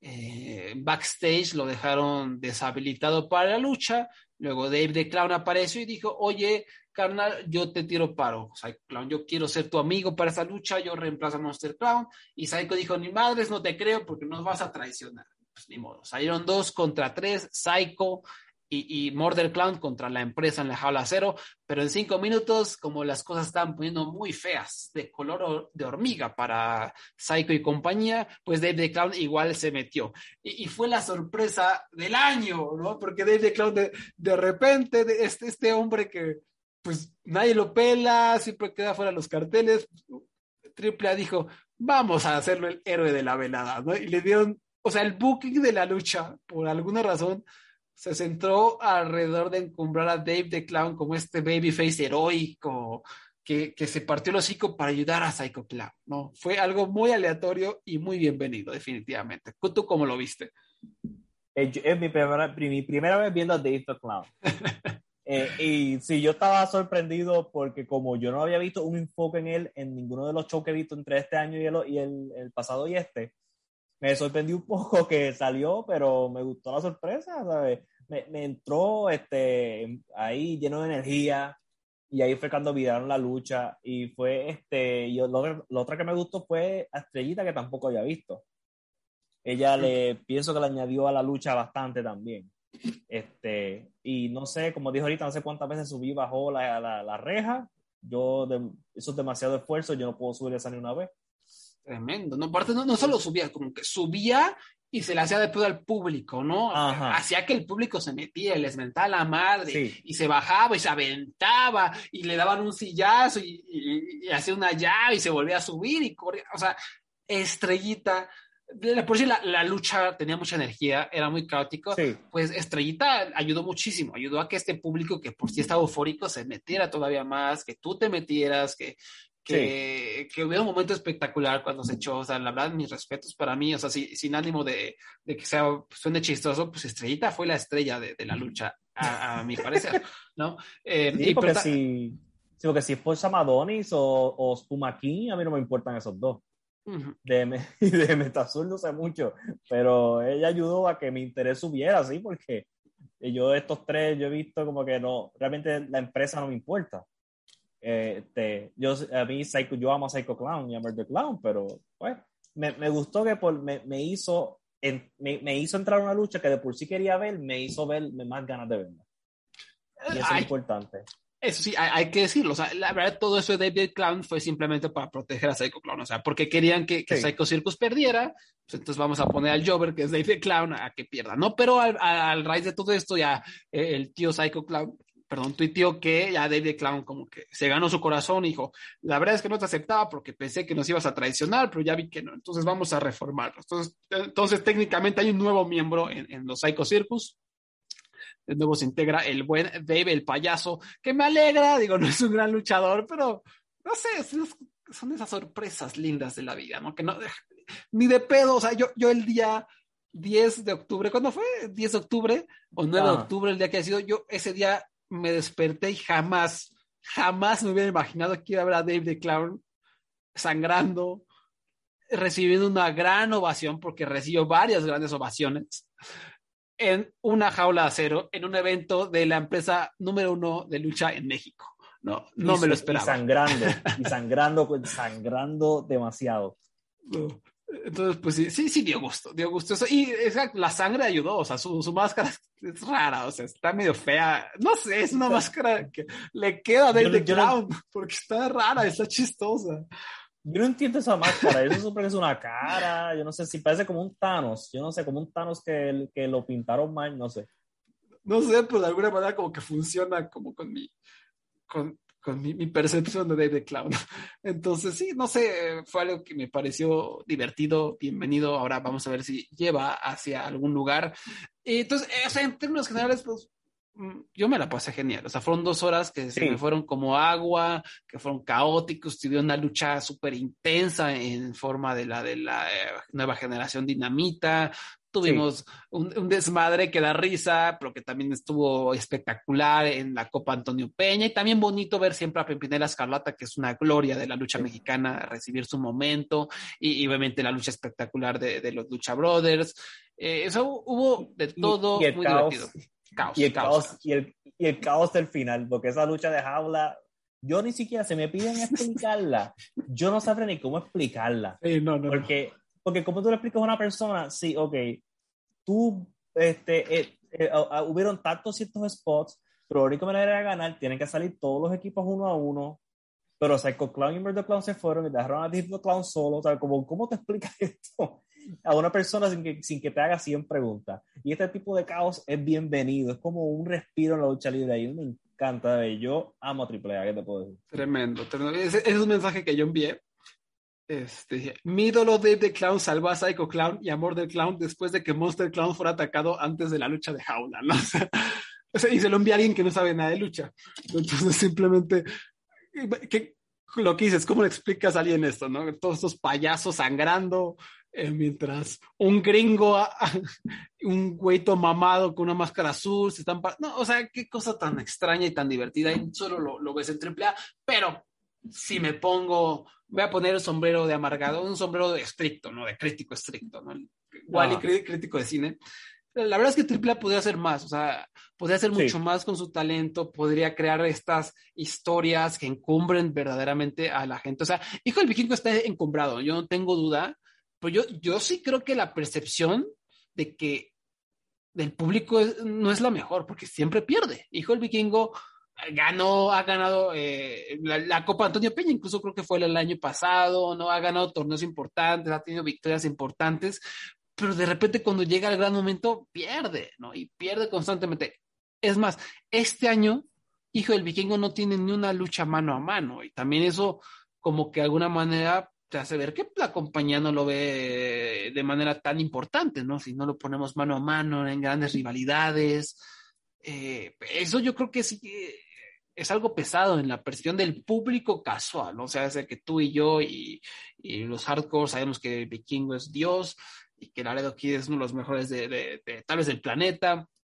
Pero el hecho de que los vamos a perder constantemente, eh, no, no los estás convirtiendo, creo yo, en estas estrellas taquilleras en México, en México, donde AAA tiene su negocio.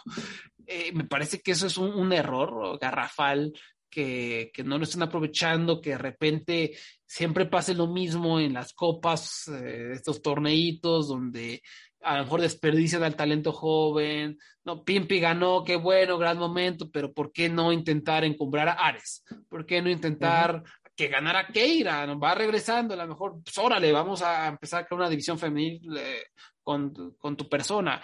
Villano Tercero Junior, ¿qué hace en esta lucha? Este hombre es un luchadorazazo. ¿Qué está haciendo Eso te iba a decir, porque no hace más con Villano. eh, no sé, o sea, es una de estas cosas que repito, lo aprecio. O sea, yo, Triple ahorita es mi empresa tal vez favorita, ¿no? Mientras Dragon Gate siga teniendo público que solo pueda aplaudir, eh, Triple A, a pesar de todos sus defectos, o sea, subjetivamente me encanta, porque es algo, eh, es como no sé, como poner tu mente en blanco y dejarte llevar por todo el caos. Lo que siempre digo, cuando veo triple A, es una fiesta, es una fiesta y es algo totalmente divertido y extraño y chistoso y tonto y a veces completamente espectacular, pero pues podría ser mejor, ¿no? Podríamos encumbrar a los nuevos talentos, no podríamos, lo que decíamos del pueblo del norte hace rato, ¿no? Porque siempre pierden, siempre, siempre pierden.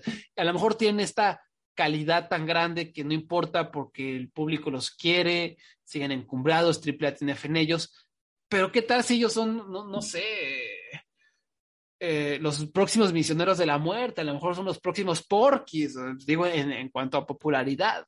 A lo mejor podría ser tu próximo equipo taquillero de todo México, pero pues, pues no hacen nada con ellos, siempre pierden, ¿no? Eh, siempre es un poquito de pan con lo mismo, ¿no? Psycho Clown, de Murder Clown, en los eventos estelares, la jaula de acero que no sabes qué está pasando, pero te diviertes, ¿no? Hay, repito, no, todo es así, o sea, lo de la empresa es algo que pues, están intentando, se aprecia mucho lo, lo, que están haciendo con AEW, de traer a Kenny Omega, la Phoenix, Pentagon Junior, pero estrictamente creo que, que pueden hacer un poquito más. ¿Tú cómo ves? Este, tú tienes razón, especialmente en el concepto de, porque yo veo los shows grandes, ¿verdad? Y, y las estrellas que llevan a Estados Unidos siempre pierden en estos shows grandes. Y como tú dices, ¿sabes? Porque quisiera ver más, que hagan algo más con Laredo y, Villano, Ares, y ver qué pasa, porque ahora porque siguen trayendo luchadores, ¿en qué va a terminar eso? Por ejemplo, traen a Dragon Lee ¿cómo va a terminar eso? O a Caín Velázquez.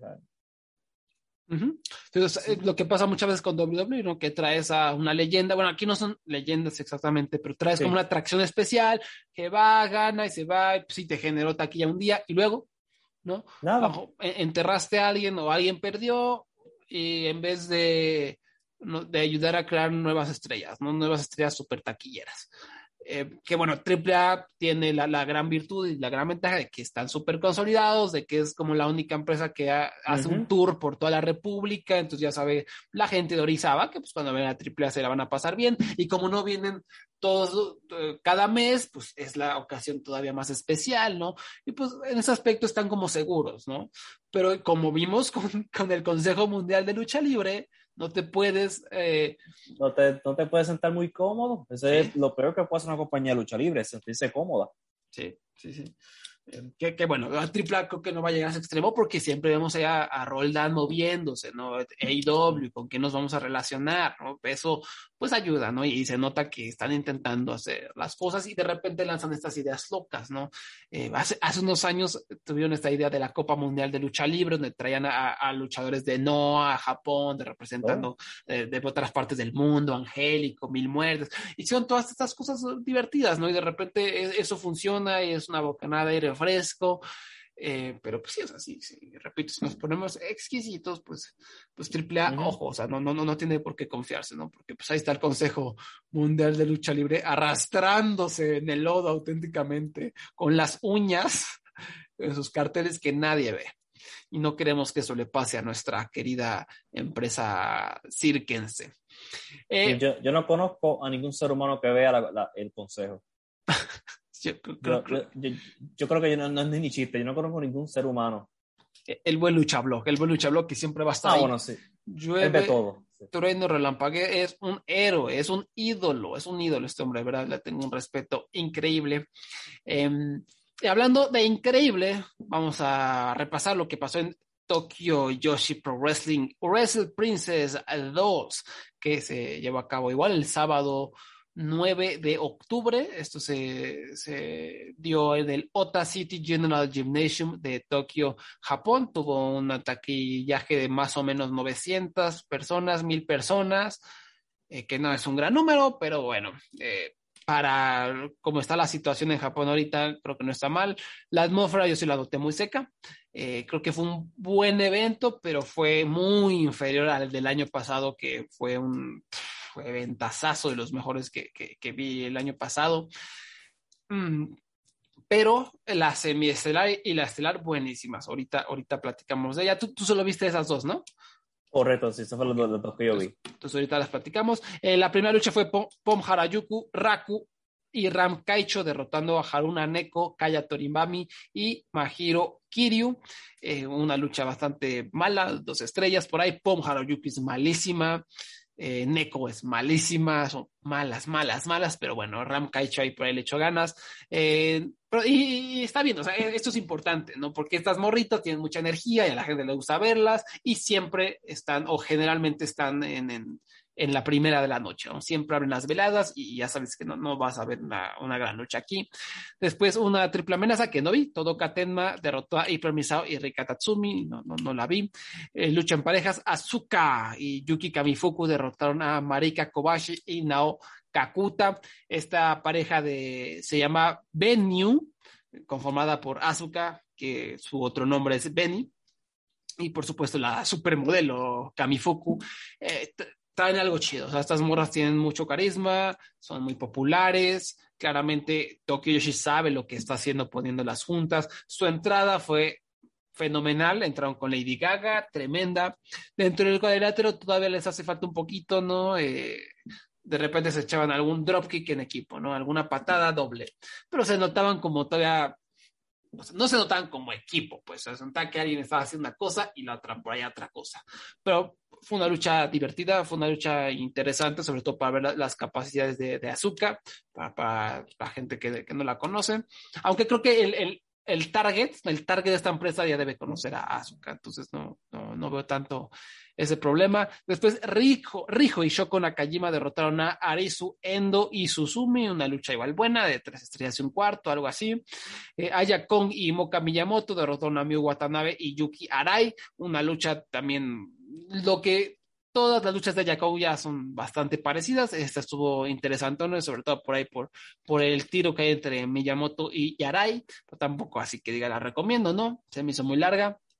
Después, por el campeonato internacional, Hikari Noah derrotó a Yuki Aino en 11 minutos, una lucha bastante buena. Hikari Noah se me una luchadora bastante, bastante buena. Está por ahí, si, si tienen tiempo, se la recomiendo. Dura 11 minutitos. Y ahora sí, ¿no? Lo, lo bueno, lo, lo que ustedes tienen que ver, tienen que buscar es la semiestelar por el campeonato en pareja de las princesas, las Magical Sugar Rabbits, Mizuki y Yuka Sakazaki derrotaron a Neo Bishiki-gun, Mei Saint Michel y Saki-sama. Tú no ves Tokyo Yoshi Pro, no estás tan familiarizado con esas luchadoras. ¿Qué te pareció esta lucha? Y, y ¿quién te pareció la luchadora, la, la, luchadora más importante aquí, la, la, que más te llamó la atención desde el punto de vista luchístico? Porque yo sé que, sí. que hubo una que te llamó la atención por, por su belleza. Exacto, sí. Este, ya que más me, la que más me llamó la atención en términos luchísticos eh, este, es la misma que porque la he visto anteriormente en otros eventos de uh -huh. Tokyo Pro y en, en, en, New Japan también, en AEW, que es Yuka Sakazaki. Uh -huh. Ella, por alguna razón, siempre que entra al ring, siempre me impresiona y me encanta. Este, yo, yo primero la conocía como la de los pantalones del genio. Este, sí, sí. Y, okay, by the way, el, el, nombre de Magical Sugar Rabbits me encanta. Sí. Eso es el nombre perfecto de equipo. Y algo que de esta lucha que noté interesante que es, porque yo no estoy muy familiarizado con Tokyo Joshi Pro, y es que usaron una lucha, mucha comedia en una lucha semiestelar. Eso no es algo que yo había, que estaba acostumbrado. Y lo encontré bien interesante y, y, y me gustó. Este, especialmente el juego con, con, con lo, lo, que tenía este May San Michel, el, lo de las galletas, ¿cómo se llama eso? Este, eh, no, no sé. madre, no, no, no, sé. no, sé. qué era bien. Era como. No sé. no sé cómo escribirlo. Sí. Lo, que los sirvientes usan para llevarle la bebida a su siervo. Sí, sí, su, o sea, a, su, a sus sirvientes, sí. Sí, sí, sí. Pues el, el, juego con eso me encantó, como cuando lo, lo pusieron, empezaron a darle vuelta a la persona en eso. Después, más tarde en la lucha, este, lo usaron para hacer trampa. Eh, eh, y a pesar de la comedia, de momento Sakizama empezó a. Y Sakazaki se empezaron a dar duro. Y yo, ok, wow, ok, esto no es simplemente comedia. Yo pensé que iba a ser 100% comedia. Y de momento, como que tuvo un giro a mitad de lucha que se puso más serio y se veía más intenso. Hasta que estaban casi masacrando a Mizuki al final de la lucha. Y al final, pues, este. El, el, el equipo con el mejor nombre en estos momentos, el Magic mm -hmm. Rabbits, ganaron. Este, y, y fue, una, fue una gran lucha. Fue una, sí, gran, fue una gran lucha. Y te digo, y y, te digo, y me encantó la transición, como que la transición de comedia a lucha, y a, cuando se puso serio, me encantó. No sé si, si esto es normal en estos semiestelares o por lo menos en, en uno de estos dos equipos. Sí, es que en Neobishiki-gun tiene como esa, eh, esa vibra. No, no había visto a Neobishiki-gun desde, o sea, vi cuando se reformaron, porque eh, digamos que se había desbandado este equipo, no había, vi cuando se reformaron, pero ya no había visto nada de sus luchas, entonces fue como este regreso y me encantó y sí, de repente meten estas cosas medio extravagantes, raras, eh, sí. y obviamente May Saint Michel, de, desde como su entrada, como que trae esta... Ella es o, fantástica. Onda cómica, ella para los que a lo mejor no vieron la lucha o no ven Tokyo Pro, ella es Mei Suruga de Choco Pro y y, o sea, la verdad, yo en esta lucha la vi, le, le estaba dando vueltas a todas. O sea, en cuanto a calidad sí. luchística, a pesar de que todas son buenas, sobre todo Mizuki y, y, Yuka, para mí Mei les está dando vueltas. O sea, la, lo que está haciendo esta mujer, ¿no? Desde la comedia a la transición, sí. a vender, a, a, también hacer unas movidas espectaculares, a dejarse partir la madre, o sea, fue un luchonón de esta mujer, ¿no? Y creo que eh, ayudó muchísimo a, a, que todo saliera avante, ¿no? Lo que decías, esta combinación de strong style, ¿no? Con, con comedia, fue en gran parte gracias a, gracias a ella. No, y, y literalmente en momentos, ella literalmente daba vuelta, porque hacían hasta movidas de baile. Sí. Sí, con, sí, sí. Con Sakizama, ¿sabes? Esto es, esto, esto fue una, yo entré eh, como que en, en blanco y me, me, quedé impresionado, me encantó. Yo lo vi, yo vi esto después de AAA y fue como que, wow, esto wow, es sí. bien diferente y me gusta. Y la entrada de Sakizama y no, Maizuru, la entrada. Chulada. La, no sé si lo, si lo hacen todo el tiempo, pero oficialmente la mejor lucha del 20, la entrada del 2021. Tremenda, tremenda. Sí. Eh, Tienen que buscar eso. Y en el evento estelar, Miyu Yamashita derrotó a Makito para retener el Princess of Princess Championship en 17 minutos con 23 segundos. ¿Qué te pareció esta lucha? Que estaba bastante bien construida, incluso aunque sí. tú no, no, como tú que llegabas en blanco, el, el, el video que presentaron antes, aunque estuviera en japonés, pues, la entendías, ¿no? Era algo muy fácil de, de comprender, ¿no? Con un poquito la, la, amistad y la rivalidad profesional, sí. todo eso. Y, y pues este, yo vi con el comentario en inglés, entiendo que Makido nunca le ha ganado a Miyu Chamita. Ajá. A pesar de las varias luchas que han tenido. Este, y es como tú dijiste, es, Maquito yo la conozco por AEW. Este, y lo, es lo único que había visto de ella. Pero verla en este evento estelar, y es como tú dices, la construcción de esta lucha fue fantástico. Y fue lo que más me impresionó. Eh, este, esta, este, este, ella usando este, el, el gimmick de la cabeza, que creo que es más dura que la de las otras luchadoras, algo así. Sí, este, este, el juego del, del dedo malo con el puño, este strong style de momento que, que ella se levantaba de lo que todo que hacía Miyu y está bien estructurada. No sé cuánto, es otra lucha que a pesar de que dura, no sé, 20 minutos, corre más rápido. Y tú, mientras más ocurre la lucha, mientras más está corriendo, más tú estás detrás de Maquillito si tú, sabes, yo estaba detrás de ella y no simplemente porque la, porque la conocía, es por cómo estaba, eh, la manera en que fue construido todo esto. Eh, y yo te iba a preguntar, Miyu fue la que le ganó a Sakazaki en Cyberfight, ¿verdad? Ajá, ahí yo me quedé, pero déjame te, me cercioro, porque Cyberfight me, la, me lo salté brutalmente. Vamos a ver, vamos a ver, vamos a ver. Porque yo vi Cyber Fight este, y había una lucha de Yuka y no recuerdo ahora si era con, con ella. Ah, me gustó mucho. Ah, no, esa sí la vi. sí, sí, sí, sí, la vi. De hecho, fue la única lucha que vi de, de Cyber Fight y sí, me gustó mucho también. Medio Yamashita derrotó a Yuka Sakazaki 16 minutos. Sí, qué güey. Sí, dice. Sí, no, me, me, es que aparte, mi Yamashita es una de mis eh, favoritas, ¿no? Entonces, si, si va a defender el campeonato, yo intento hacerme el tiempo para, para verla. Eh, y es una total patata o sea, su, entrada también, eh, o sea, no tenía nada espectacular, pero simplemente su intensidad, ¿no? esa intensidad profesional, ¿no? De es mi amiga, pues le va a partir el hocico porque soy una patea traseros, ¿no? Si tú nunca hayas visto a Miyu Yamashita, viste esa entrada y, sabes qué es esta mujer y, el trasero que, que, viene a patear, ¿no? Y, y, y Maquito. Y la transición, este, como que el, el, el, el las entradas mismas este, dan como que este balance entre estas dos cosas completamente diferentes. Sí, exacto. Fue, fue una muy interesante transición. Eh, o sea, repito, esto es parte de la magia de Tokyo Pro, que tú ves las entradas, tú ves los atuendos y eso pues, simplemente ya te ayuda a ir comprendiendo qué está pasando, que eso, cada elemento cuenta una historia por sí misma. Y, y Maquito, que a lo mejor gente se va a enojar cuando diga eso, pero no se me hace una buena luchadora. O sea, así en cuanto a técnica, no se me hace que diga, ah, qué luchadora es. No, pero aquí está la importancia, aquí está la razón por la que no, no tienes que ser por la que MJF va a ser un grande, por la que La Roca fue un grande, ¿no? No, no, no tienes que ser técnicamente lo máximo para destacarte. O sea, Maquito aquí eh, se notó su enorme, enorme, enorme carisma, ¿no? Y la manera en cómo estas dos mujeres aplicaron una historia aparentemente simple al storytelling, al desarrollo de las acciones, pues eso te habla de que ambas son grandes luchadoras, ¿no? Y que Maquito a lo mejor no te va a dar un clásico de cinco, de cinco estrellas, pero te va a cautivar y te va a meter emocionalmente a la contienda. Y eso es lo más importante que hay en la lucha libre, ¿no? Y, pues Maquito ahí está. Eventualmente va a ganar este campeonato porque es súper popular, eh, porque va a tener muchos más fanáticos a raíz de, de, la amistad con AEW.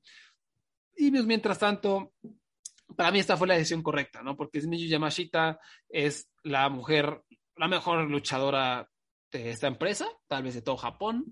Por ahí yo creo que se había hecho un tiro con Mayu Iwatani, eh, no sé.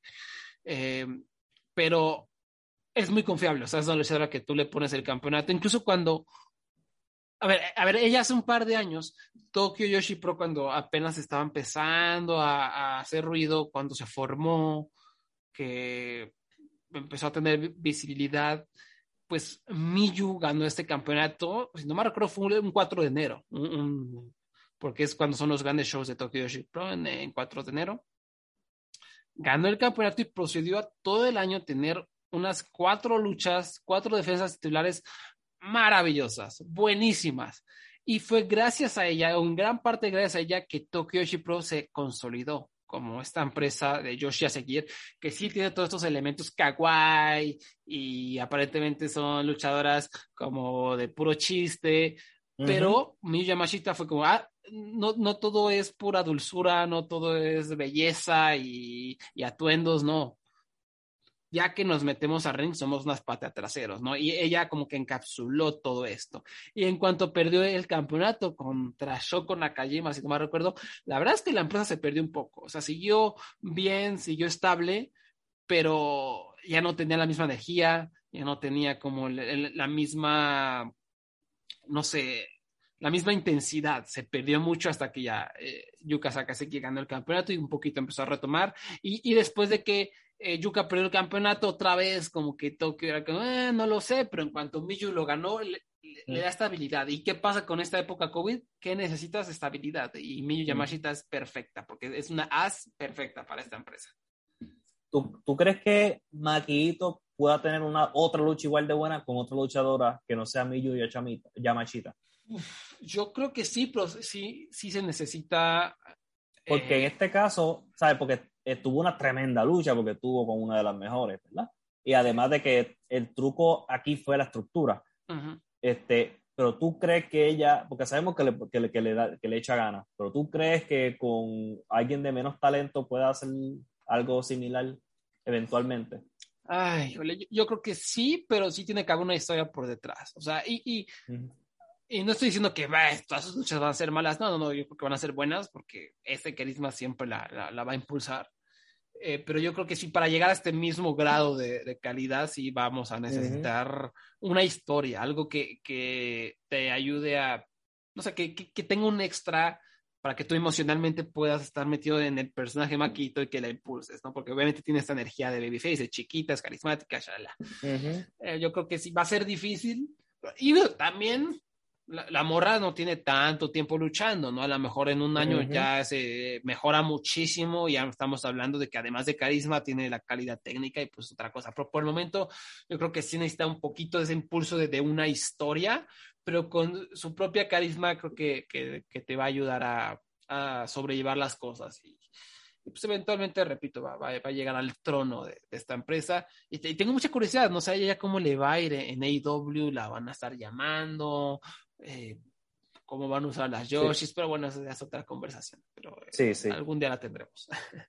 sí, y hay que ver también cómo es el contrato de Maquillito con, con Tokyo Yoshi. Hay que ver varias, varias este, elementos ahí que no, no sabemos todavía. Así es. Entonces, pues eso es, eh, eso fue Tokyo Yoshi Progress, el Princess 2. Repito, no fue el eventazo como el año pasado, pero igual fue sólido. O sea, excepción de la primera, todas las luchas fueron buenas. Eh, pero sí tienen que ver la, estelar y, la semiestelar. Incluso a mí la semiestelar me gustó más, más que la estelar, pero igual las dos bastante buenas. Y ya, ya antes de despedirnos rápidamente, eh, te quería platicar, queríamos hablar sobre AW que anunció para este viernes. ¿Es este viernes, Abraham? Sí, sí, eh, este viernes vamos a tener guerra en los ratings. Tremendo, tremendo, porque gratis en YouTube AW va a transmitir nada más y nada menos que Brian Danielson contra Minoru Suzuki. Nada más. Completamente gratis. No tienes ni que tener cable TV, no tienes. Tú ve a YouTube de IW y ahí lo vas a ver en vivo. Y este, tú sabes la historia de todo esto, ¿no? No, dímela, cuéntamela. El viernes pasado, IW, ¿verdad? Da, da Rampage todos los viernes a las 10 de la noche. Así es. Pues el viernes mismo, pasado, SmackDown anunció que este viernes es Super SmackDown y va a correr de 8 a 10 y 30 de la noche. Y el periodo de 10 a 10 y 30, adivina qué. Se cruza. No, no tiene anuncio. Mm. Y en ese SmackDown va a venir Brock Lesnar y en ese mismo SmackDown van a luchar Sacha Banks contra Becky Lynch. ¿De qué me estás hablando? WWE no compite con AEW. No, no, no compiten para nada. Ellos están en otro universo, son los mejores. O sea, por favor, comentarios pendejos de fans de AEW. Entonces, Tony Khan envió un tweet diciendo, pues, este, ya veo que el próximo viernes vamos a competir uno contra uno ya le ganamos un show de ustedes, vamos a ganarle a tu show principal. Así que por 30 minutos, AEW y WWE van a estar compitiendo en cable, en, ¿verdad? en televisión. Así que Tony Khan, para, también para contrarrestar esa última, esa, de, ese periodo de 9 y 30 a 10, va a poner un show especial en YouTube donde van a luchar Daniel Bra Ryan Danielson contra Minoru Suzuki y este Bobby Fish contra Lee Moriarty, que Lee Moriarty. mojadísima, mojadísima. Sí, así que este, volvimos a una guerra este próximo viernes, va a estar súper interesante a ver si AEW puede robar parte de esa audiencia o por lo menos robar la atención de la transición esa de SmackDown. Y, y también inteligente, porque este se repite en YouTube, es el buy-in, inteligente porque si les va mal, pues no importa, porque sus números están en YouTube. O sea, no es que, están, Sí. no es que estuvieran en cable. Y, y en cable sí se va a ver reflejado cuando se fue la audiencia, todo. No, va a estar en YouTube. Y ya. O sea, si les va mal, no va a haber tanto impacto negativo porque está en YouTube. Así de sencillo y mm, es, es un genio este Tony Khan, se la sabe, o sea, se la sabe el muchacho. Y es una buena manera de ir probando un poquito las aguas, porque eh, igual, no sé si sea necesario, porque AEW va a derrotar a, a, a Este- WWE eventualmente, o sea, para allá Sabe, va el, el trending. Ahora mismo este, en, en Raw ya ellos le han ganado, este, dos semanas le ganaron en la, audien- en la audiencia en, En el en demo. el, en el demo. En el demo, todas las semanas Dynamite está compitiendo con Raw. Con SmackDown no, porque el caso de SmackDown es porque están en Fox, es un canal local de Estados Unidos y obviamente pues hay mucha audiencia porque USA está en cable y al igual que TNT. Eh, sabe que también es un poquito, por lo menos en estos momentos, AEW no le va a ganar, no le va a ganar a SmackDown por la simple razón de que SmackDown es verlo está gratis en televisión. Ja, ja, ja. Pero Ja, ja, ja, pero ¿cómo, ¿cómo me hablas de eso? ¿Que no, que no sabes que son importados? WWE le gana porque tiene más likes en YouTube, carnal, y más, más likes en sus tweets. ¿Que no sabes? ¿Fan de AEW? Sí, todo. Estoy seguro que todos esos indios prenden que ven, lo ven en YouTube, prenden USA los lunes a ver Raw. Sí, sí, sí. Toda la gente de la India dice, vamos a ver Monday Night Raw en YouTube. No sé, ¿qué, qué- qué es? Es- Perdón, perdón por el paréntesis, pero de verdad esta- estos fans de WWE son, me impresionan, me, me impresiona su, su nivel de, de Entonces- attachment, de attachment y de poco, de poco raciocinio. Ni modo, así es, o sea, porque es poco raciocinio cuando ves esas opiniones, porque es como, güey, ¿cómo puedes pensar que es más importante un like en YouTube que Sí, un pinche rating? Tremendo. eso no te, no te, a ti no te pagan por cuánta gente lo ve en YouTube. Si fuera por eso, WWE tuviera mucho más dinero. Además, Este, y no, y que, eh, ¿quieres saber la última crítica? dímelo. Que tú sabes el término hot shotting, que yo no sé cómo es en español. Eso Mm. es este, adel- adelantar una lucha o una historia antes de tiempo por, Ah, claro, pelear por un rating. Ajá. lo están acusando a IW de hacerlo por poner a Brian Danielson contra Minoru Suzuki en YouTube, que está visto como una movida desesperada para luchar contra SmackDown. Es como que no lo es porque no es como que AEW está dejando perder millones de dólares por poner a Brian Danielson contra Suzuki gratis en YouTube. No es que un millón de personas no van a ver Dynamite porque esa lucha no va a ocurrir. Es una manera así de contrarrestar a SmackDown, pero eso es la competencia, es normal. Ujú, ujú, ujú. Y ahora mismo en Nueva York, AEW está vendiendo más taquillas que WWE. Eso es muy No sé si- importante, muy importante, no- no, no lo hemos hablado. No sé si sabes lo de, lo de Long Island. En Long Island, Nueva York, en el UBS Arena, va a haber un Raw en, en, no me acuerdo, noviembre, el último lunes de noviembre y el primer miércoles de diciembre, creo, que- creo que 8, va a haber un Dynamite. Dynamite ha vendido más del doble de WWE. Ujú. y Nueva York, en Nueva York era de WWE. Vamos, esa es la casa que Sa- Bruno Sammartino, como dicen ellos, que Bruno Sammartino creó. Ujú. De que este, ese era el territorio del papá de Vince. Y ya vino Tony Khan con Kenny Omega, los John Box y Orange Cassidy a tumbarle este territorio tan importante para ellos. Exacto, y van, y creo que por ahí ha habido otro estado, otro lugar donde también ya Chicago. les ganaron y, y sí, obviamente, Chicago. vamos, Chicago es de AEW, ¿sabes? Chicago sí. ya eso no, no, eso no hay, vamos. No hay, no hay duda. Ni pregun pregúntale siempre. Sí, definitivamente. Otra vez vi un tuitazo, dice, este, ¿viste SmackDown o viste Brian Danielson contra Minoru Suzuki? Va a ser la nueva pregunta con la que juzguemos a las personas en esta sociedad. Y sí, eso lo dice todo. O sea, si tú, si tú prefieres ver SmackDown, si tú prefieres ver esta abominación de empresa, en vez de Brian Danielson contra Minoru Suzuki, pues ya, o sea, no te gusta la lucha, no te gusta.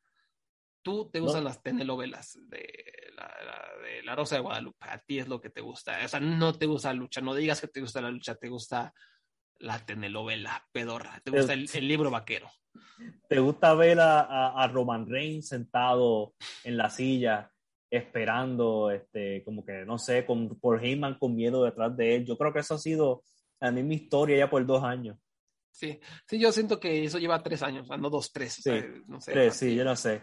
Yo cada vez que veo algo nuevo de, de, de Roman Reigns siempre veo a, a, a, este hombre asustado detrás de él y a los usos como que tratando de probar que son dignos de estar con Roman Reigns, yo no sé.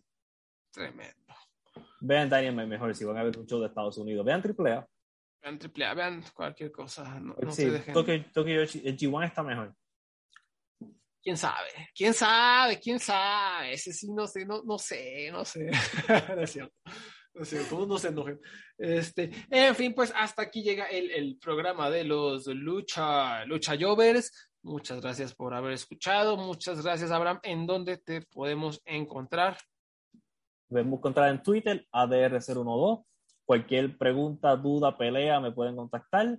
Este, y si quieren leer mi reseña, he, estado, he hecho alguna reseña del show del G1 en Voices of Wrestling. Pueden verificar por ahí bajo mi nombre o busquen la última reseña de G1 que la del día de hoy la hice yo. Perfecto, ya saben, arroba luchayovers en Twitter, Facebook, diagonal, eh, sí, facebook.com, diagonal luchayovers. También ahí nos pueden encontrar. Suscríbanse en iTunes, iBox y Spotify.